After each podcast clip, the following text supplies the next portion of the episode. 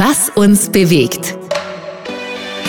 Der ÖAMTC-Podcast für leistbare, sichere und umweltgerechte Mobilität. Hallo und herzlich willkommen bei Was uns bewegt. Der Mensch ist ein Gewohnheitswesen. Viele Menschen fürchten sich vor Veränderungen und da entstehen richtige Barrieren im Gehirn. Gerade in der Mobilität gibt es aktuell unfassbar viele Themen, wo wir sicherlich alle jemanden kennen, der zuerst einmal skeptisch ist oder vielleicht sogar gleich dagegen.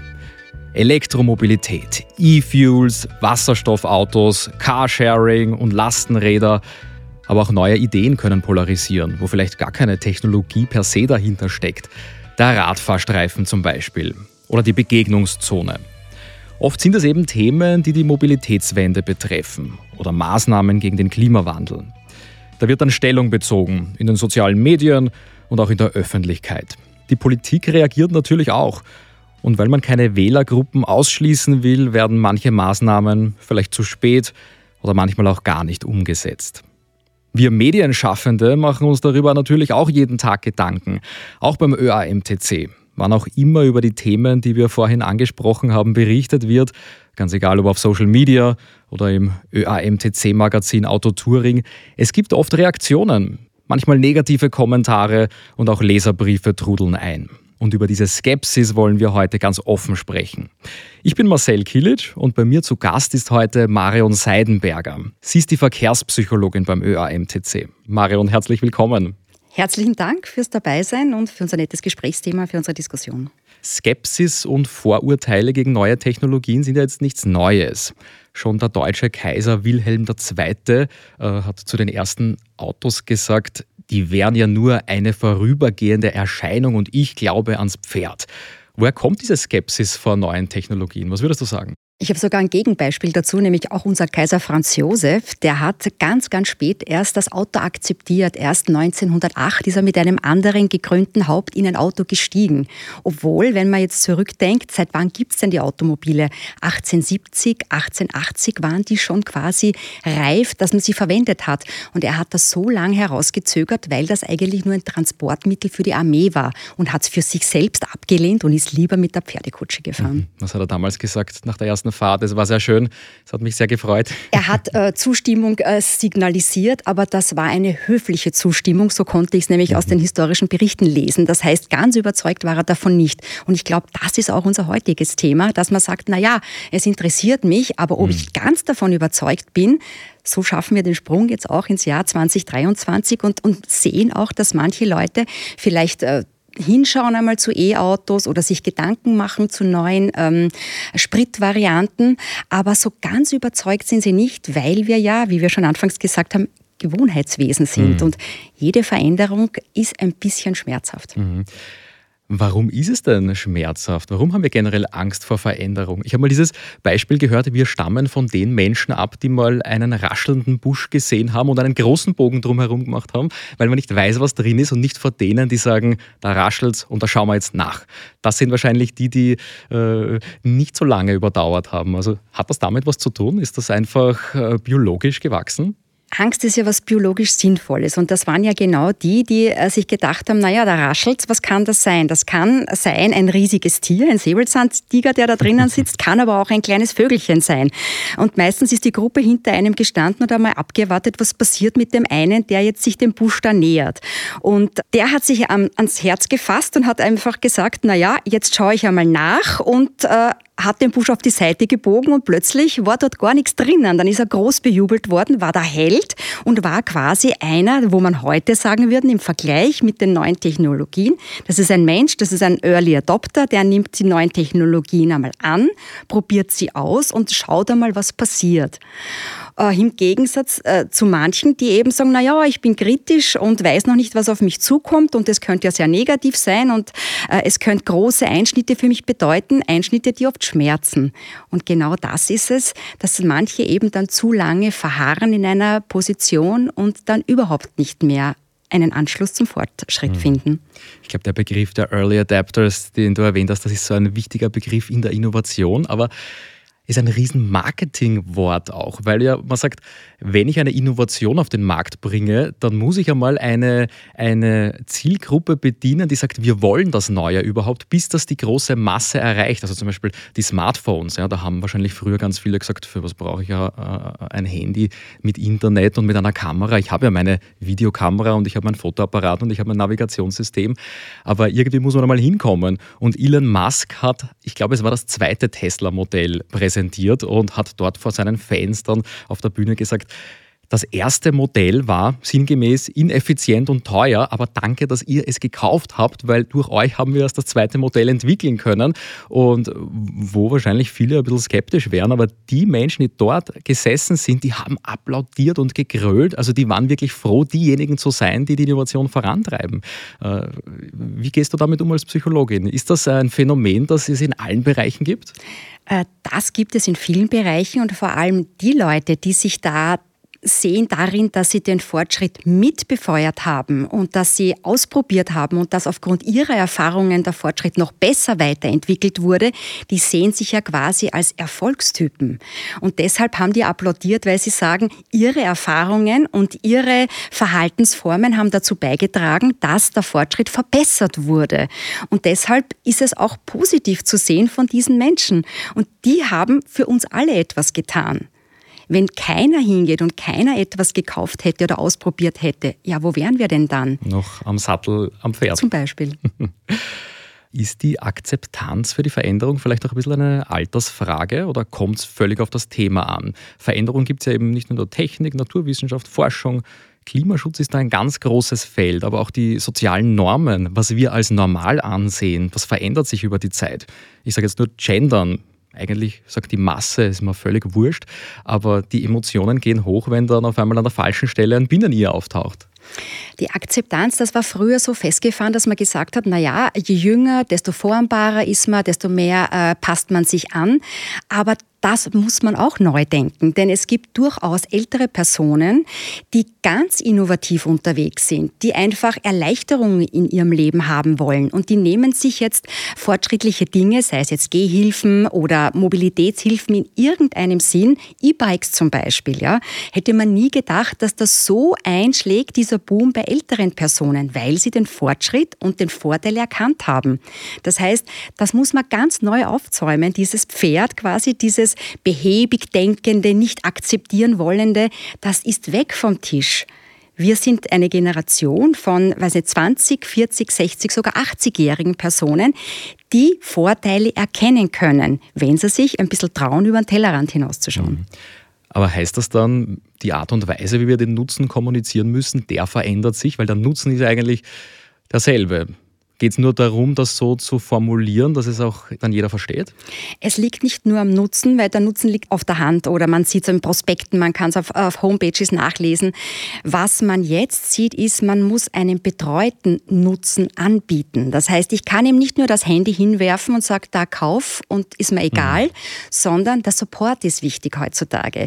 Es ist für mich als Kunde ein viel besseres Gefühl, wenn ich weiß, ich habe eine Anlaufstelle, ich kenne mich nicht aus mit dem Handy, ich kann drei, vier, zehn zehnmal fragen und weiß, ich werde nicht wieder abgewimmelt oder weggeschoben. Und genau so soll es auch bei Autos sein. Es gibt neue Fahrassistenzsysteme, die kann ich nicht alle kennen und kann nicht alle sofort beim Kauf oder bei der Übernahme des Autos ausprobieren. Und wenn ich dann eine Anlaufstelle habe, zu sagen, wie geht denn das? Bei mir scheint das auf, bei mir leuchtet das. Was muss ich jetzt tun? Wenn ich dann jemanden finde, der mir es erklärt, dann steigt noch mehr die Akzeptanz und auch der Wille, das zu nützen. Mhm. Spannender Aspekt. Wir sind ja heute in einer Zeit, wo wir auch alles auf diese Art und Weise haben können, wie wir es gerne hätten. Diese Maßanfertigung, Customization. Äh.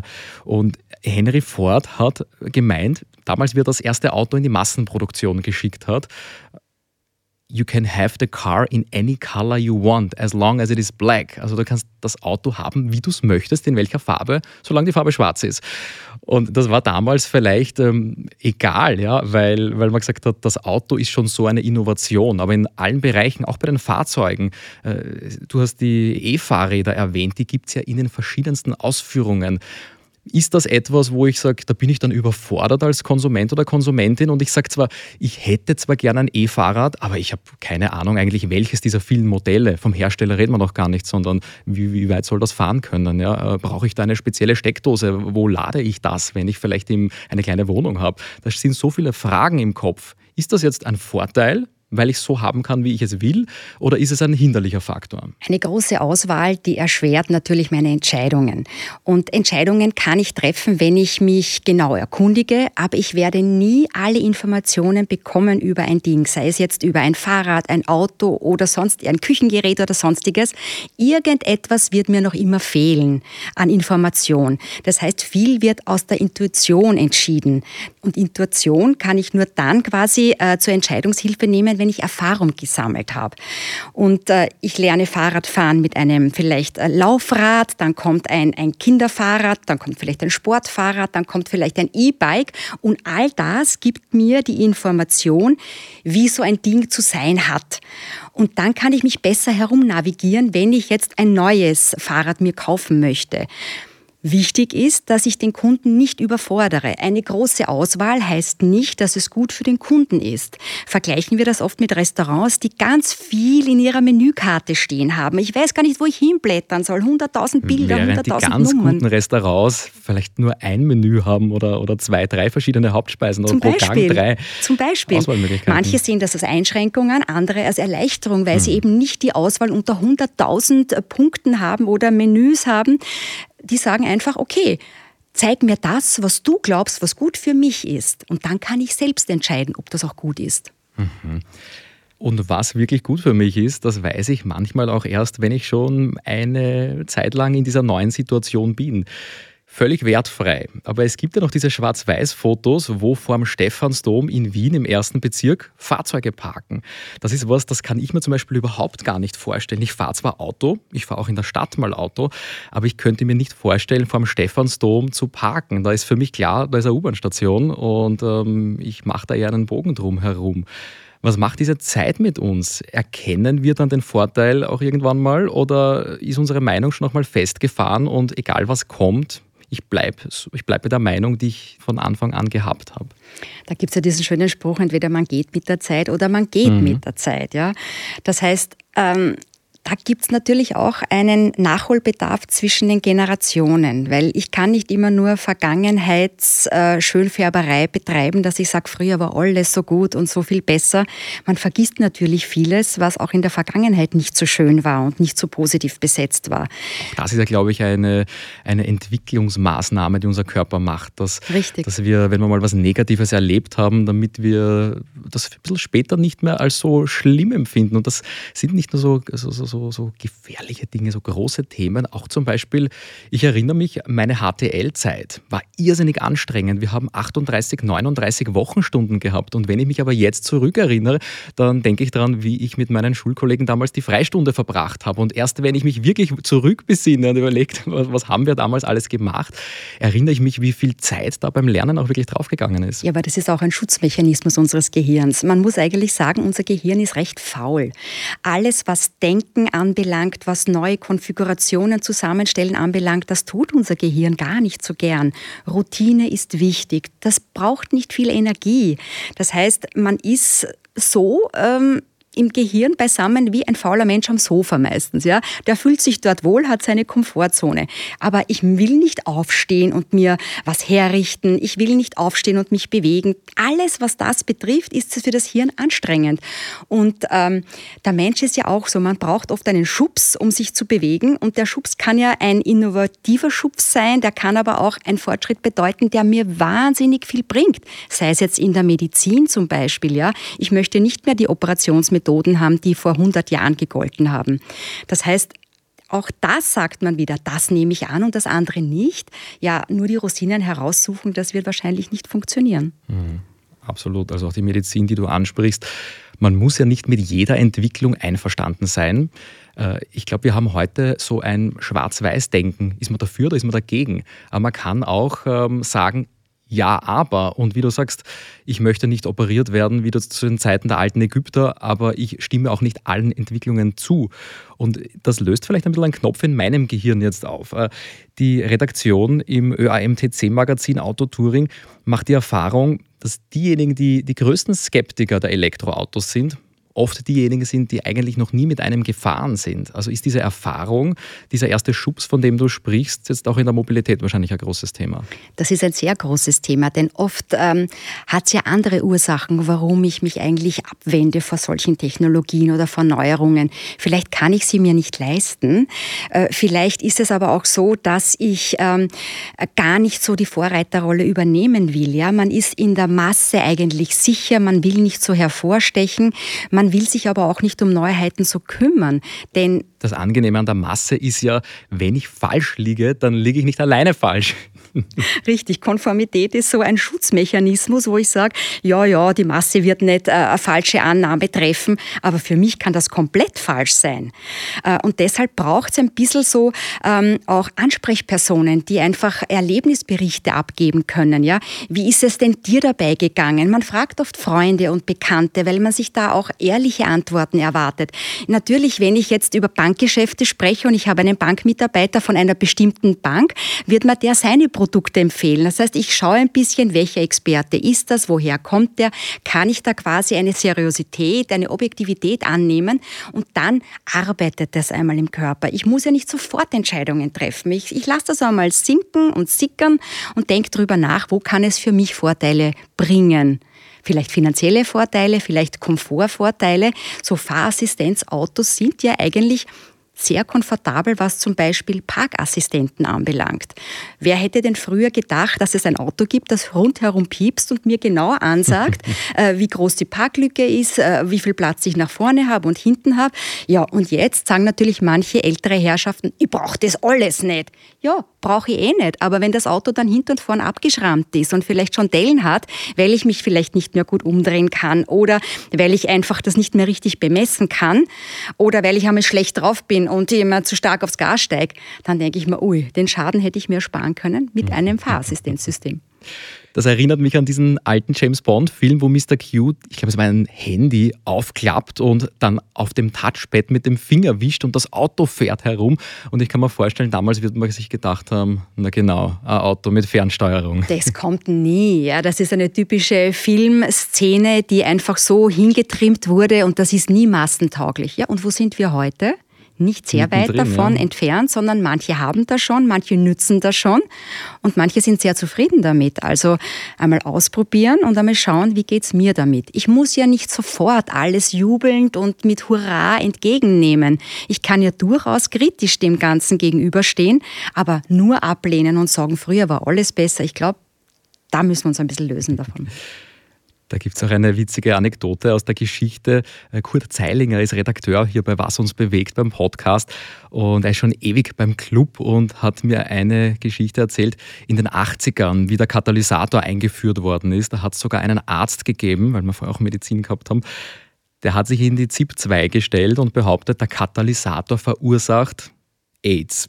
Warum? Weil in San Francisco hat es damals die höchste Rate an Infizierten gegeben und was noch? Genau die meisten Autos mit Katalysatoren. Also dieses klassische Problem äh, Kausalität, Korrelation tritt es gleichzeitig auf oder ist es wirklich ursächlich? Das sind zwei Dinge, die gleichzeitig auftreten, aber wo man jetzt weiß, hm, es hat eher nichts miteinander zu tun. Ja, aber da muss ich selber quasi wach genug sein und äh, mich selbst informieren. Kann das stimmen?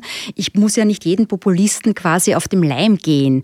Äh, Fake News gibt es heute überall und in großen Mengen. Man schaut nur auf soziale Medien, da wird ja so viel berichtet, wo ich selber kritisch sein muss. Das bedeutet auch ein Aufwand. Natürlich ist es für mich leicht, alles alles zu glauben und dann äh, meine Vorurteile zu bedienen.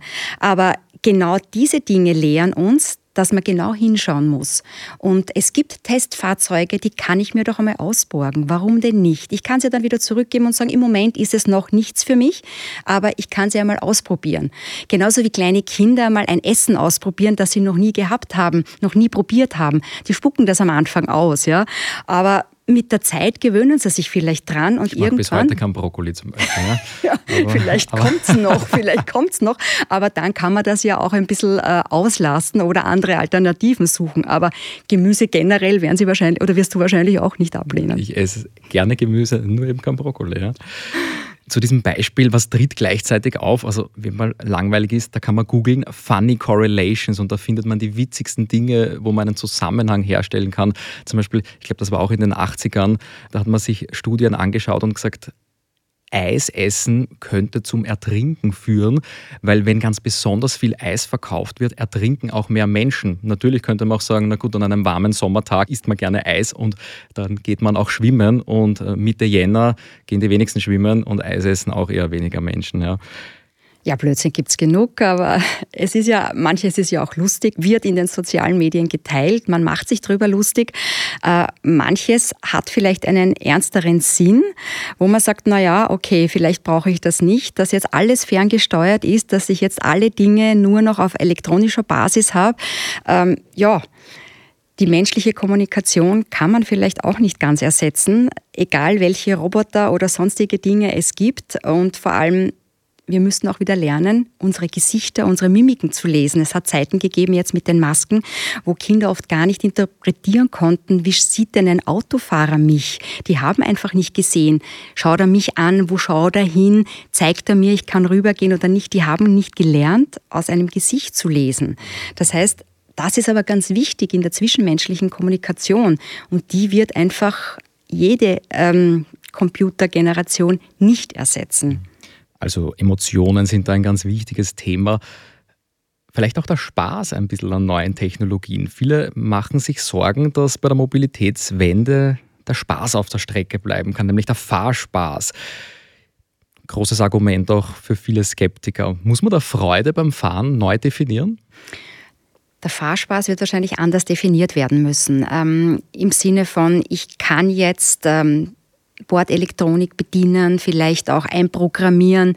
Äh, ich kann ähm, verschiedene Dinge mir abrufen, die ich einfach nicht früher machen konnte. Ja? Dass ich mir News, äh, ähm, Radiosendungen einfach anhören kann, die früher nicht einfach auf Abruf im Auto zur Verfügung gestanden sind. Aber natürlich muss ich auch überlegen, wie schaut es denn aus, wenn der Platz immer weniger auf der Fahrbahn, auf der Straße wird, wenn immer mehr verschiedene Verkehrsteilnehmer unterwegs sind. Das heißt, da gibt es auch eine neue Definition für wie viel Platz bekomme ich, wie rücksichtsvoll muss ich sein, aber natürlich auch ein bisschen aufpassen, äh, muss ich dann gar keine Verkehrsregeln mehr kennen und können? Wie schaut es mit der Unachtsamkeit Ablenkung aus? Denn je mehr mir abgenommen wird vom Fahren, vom Bedienen des Fahrzeuges, umso mehr werde ich meine Aktivierung woanders suchen oder woanders hin fokussieren. Und da gibt es natürlich schon neue Dinge, die auf uns zukommen. Neu vielleicht auch die Alltagsmobilität in Summe verschiedene Mobilitätsarten kombinieren.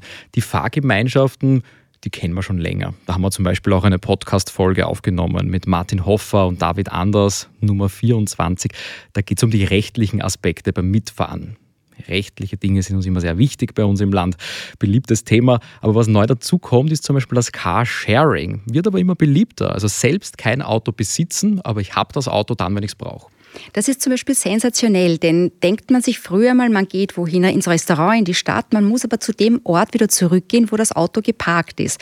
Heutzutage kann ich mir ein Carsharing-Auto nehmen und äh, fahre zum Restaurant, dann gehe ich vielleicht noch weiter und treffe Freunde und dann gehe ich vielleicht noch woanders hin und steige dann ganz woanders in ein neues Carsharing-Auto ein und fahre dann nach Hause und muss mir keine Sorgen mehr machen, wo ist das Auto geparkt, wie viel zahle ich jetzt an Parkgebühren.